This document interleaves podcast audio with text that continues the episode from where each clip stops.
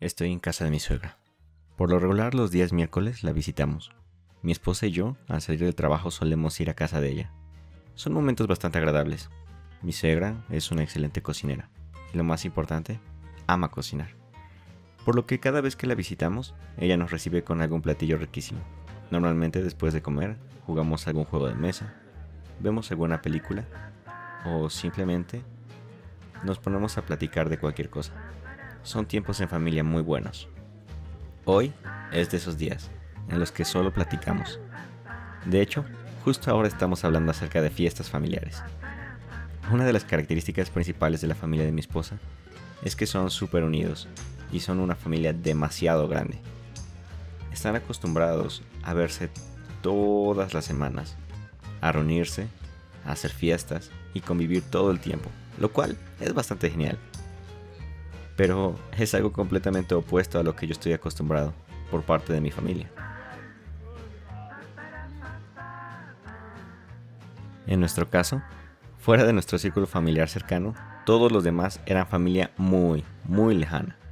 Abuelos, tíos, primos, sobrinos, a todos ellos podían pasar meses o incluso años de no vernos y estábamos bien con ello.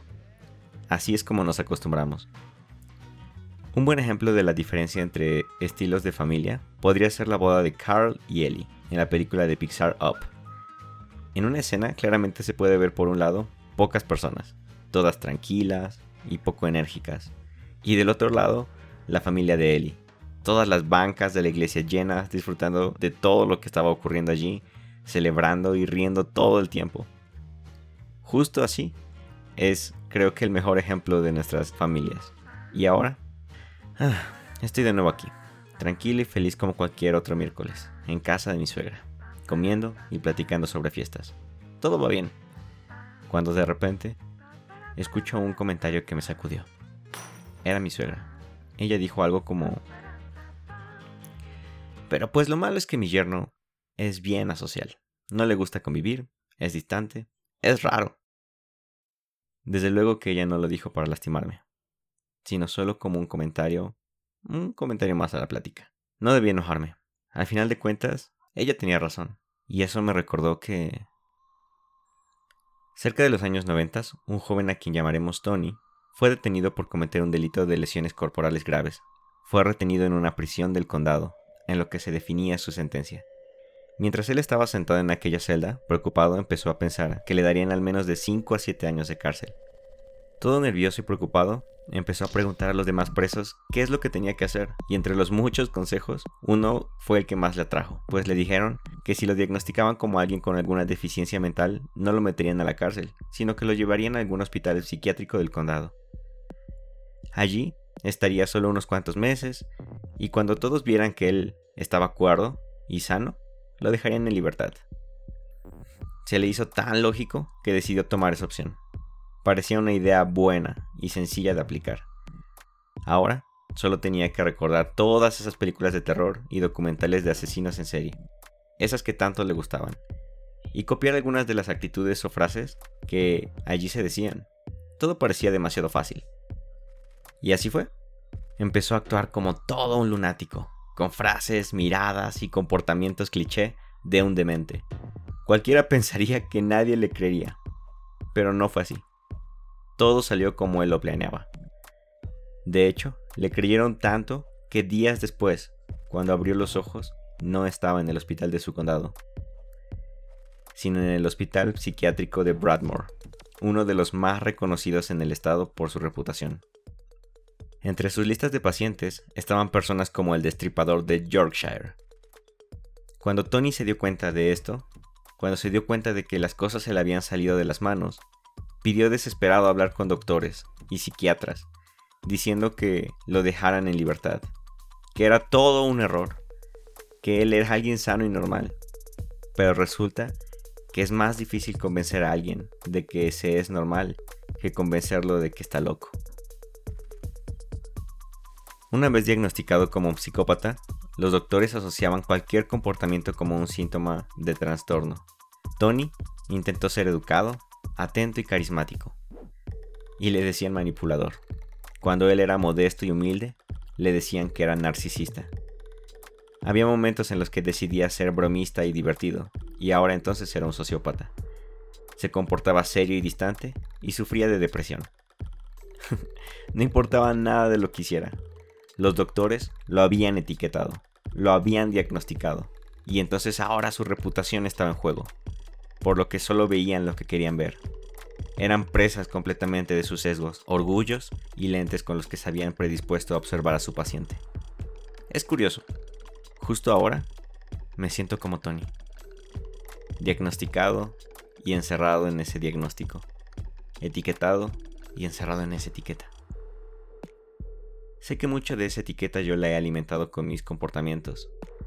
Veces que a mitad de una reunión me voy a algún sillón solitario o me desaparezco por algunos minutos. Y es por eso que no puedo culpar a mi suegra por decir eso. En realidad, todos hacemos ese tipo de juicios todo el tiempo. Todo el tiempo estamos diagnosticando o etiquetando personas. Etiquetas tan inocentes como es que él es el chistoso. O él es muy tímido. Es raro. O por otro lado, etiquetas más lastimosas como eres apático, egoísta, o machista, el rebelde, el callado, etc. Incluso, uno de los principales peligros que tiene el enneagrama es que se vuelve nuestra máquina de etiquetado. Así, tal cual como en las tiendas. Vamos producto por producto poniéndoles etiquetas.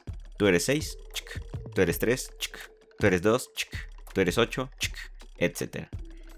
Y se vuelve nuestro pasatiempo favorito. Pero, ¿cuánto daño nos hace? Y no es que el enneagrama o cualquier test de personalidad, los diagnósticos o incluso las etiquetas per se sean malas. No lo son. Las necesitamos.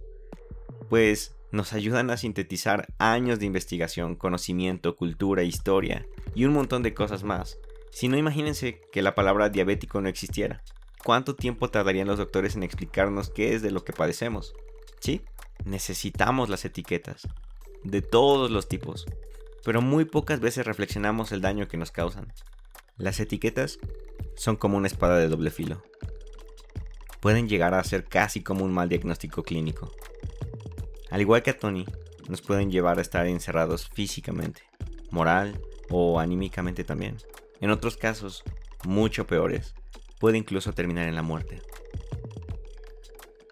En la noche del 13 de diciembre del año 2006, en la ciudad de Boston, una niña de 4 años con resfriado y llena de energía llega a la habitación de sus padres, diciéndoles que desea jugar, que no se duerman, que pasen más tiempo con ella.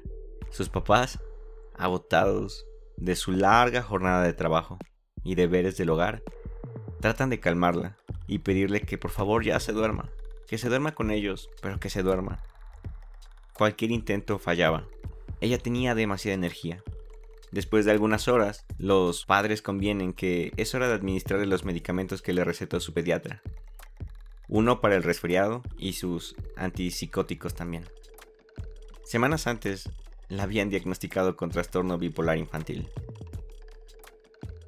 A la mañana siguiente, cuando los padres fueron a despertarla, entraron en crisis al ver que su hija había fallecido. La autopsia reveló que la niña sufría una sobredosis y su cuerpo no resistió más.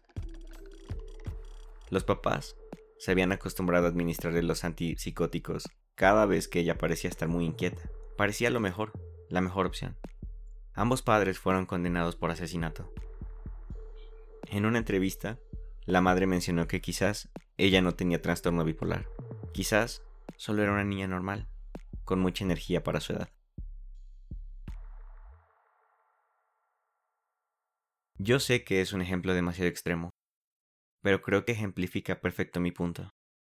Al etiquetar a una persona, no solo estamos sentenciándola, sino también nos está cegando a nosotros.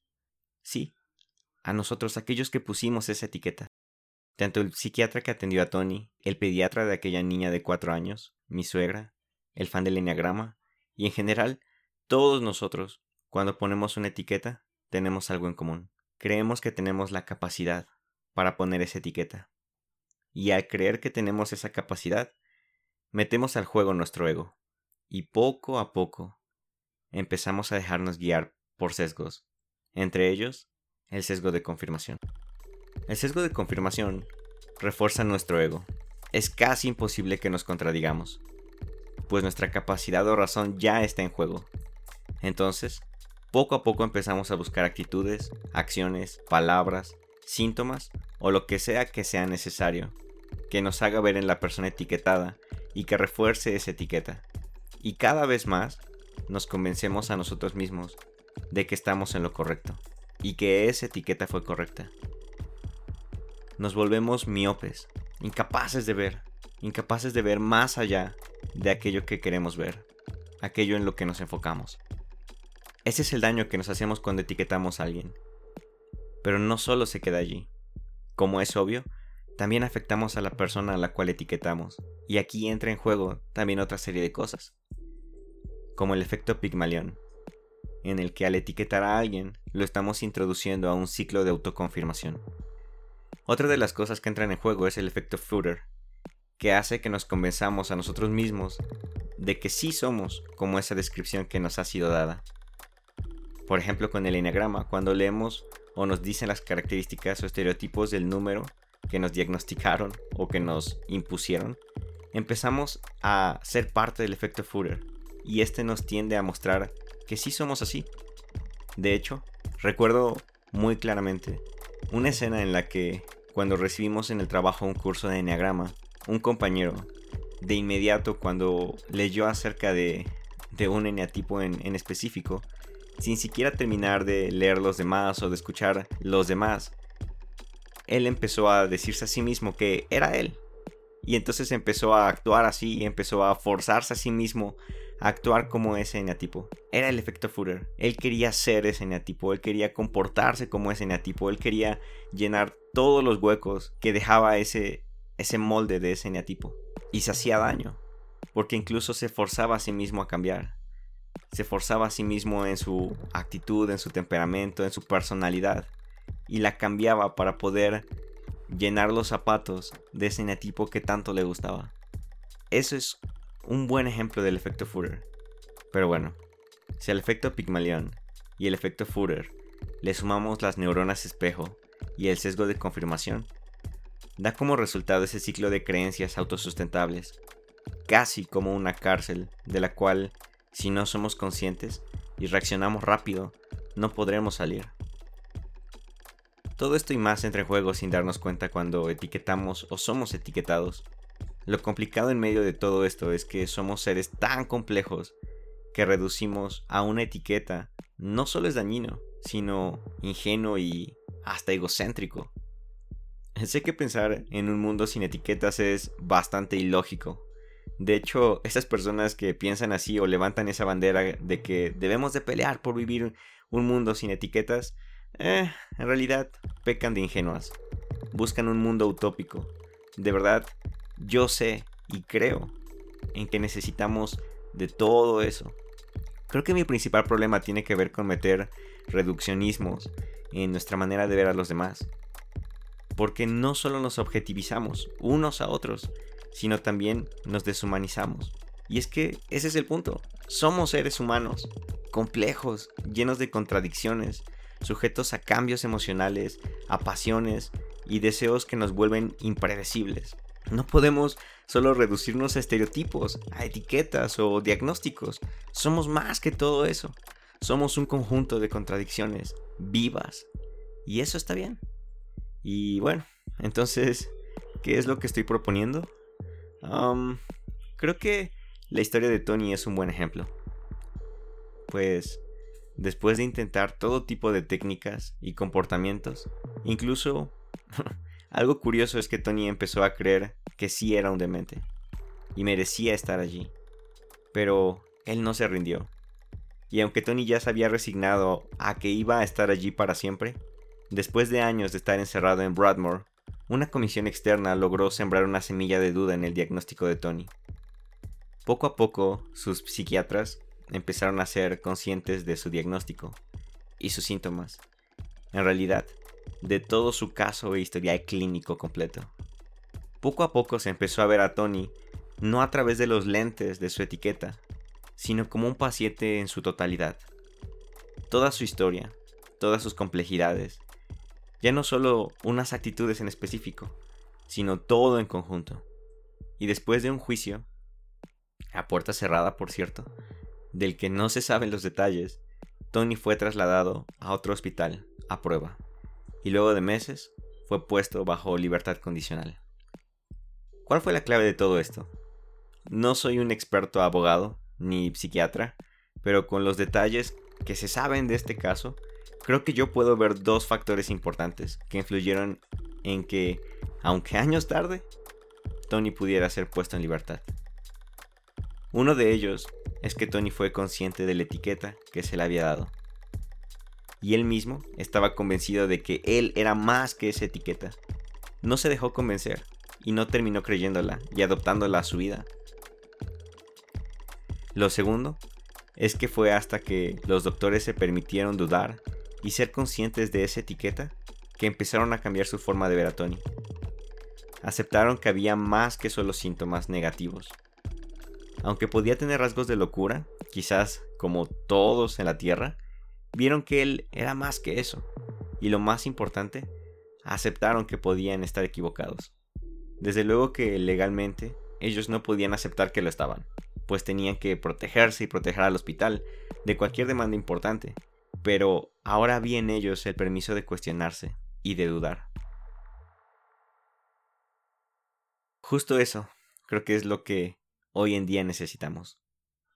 No desechar las etiquetas, no tirar a la basura el enneagrama, ni los diagnósticos, estereotipos o conceptos generalizantes, pues en realidad sí los necesitamos. Los necesitamos para vivir, para comunicarnos, y mucho menos estoy diciendo que ya no vayamos al doctor o al psicólogo. Nada de eso. Creo que todos necesitamos ir. Mis ejemplos ah, son excepciones seleccionadas y meros ejemplos que decidí usar para reforzar más mi punto. Solo es eso, nada más. En realidad, lo que estoy tratando de decir es que aprendamos a hacer uso de la forma correcta de las etiquetas, no para encasillar gente. No debemos catalogarnos como si fuéramos objetos, mucho menos para prejuzgar, controlar, menospreciar o excluir a nuestro prójimo. No se trata de eso. Lo ideal sería esforzarnos por cada vez hacerlo menos, pero yo sé que también esto puede sonar muy ingenuo. Está en nuestra naturaleza clasificar. Eso nos da paz. Creo entonces que si llegamos a usar etiquetas, porque las vamos a usar, las vamos a seguir usando, podrían entonces ser como un punto de partida para practicar la empatía, la inclusión y el amor. Así es como deberíamos esforzarnos en usarlas. También por el otro lado, si hemos o estamos siendo etiquetados, algunas veces sin la intención de lastimarnos y a lo mejor otras lo hacen con todo el dolo posible, debemos hacernos conscientes de ellas, desde las etiquetas más inocentes como flojo, raro, asocial o tal o cual eneatipo, sea cual sea, o a lo mejor las más extremas como religioso, ateo, cristiano, pobre, prieto, progre, izquierda, derecha, etcétera, lo que sea, cual sea que sea la etiqueta, necesitamos ser conscientes de también cuánto nosotros mismos nos las hemos creído y cuánto las hemos adoptado. ¿Cuántas de estas ya nos están influyendo, encarcelando y caricaturizando? Necesitamos ser conscientes de ellas y usarlas para impulsarnos a mejorar como herramientas o simplemente para recordarnos que aunque puedan tener verdades, aunque a lo mejor sí puedan hablar un poco de quiénes somos, necesitamos saber que somos más que eso. Somos más complejos, somos contradictorios, somos humanos. Entonces, al final de cuentas, mi suegra tenía razón. Sí soy algo asocial. A veces me gusta aislarme y tener mi espacio. Me gusta vivir en mi mente. Pero soy más que eso. También disfruto de las fiestas, también disfruto de los juegos, las pláticas, el ruido, las carcajadas, la compañía. Amo a mi familia. Soy más que esa caricatura inocente que se ha formado de mí. Entonces, justo cuando mi suegra está diciendo eso de mí, la interrumpo con amabilidad y digo en voz alta y juguetona. Bueno, bueno, sí soy algo raro, pero también disfruto mucho estar con todos ustedes y reírnos juntos. Se ríen y alguien dice, sí es cierto, el Rick es chido y sabe cotorrear. Suspiro y me digo a mí mismo, es hora de salir de esta cárcel. Dios con ustedes.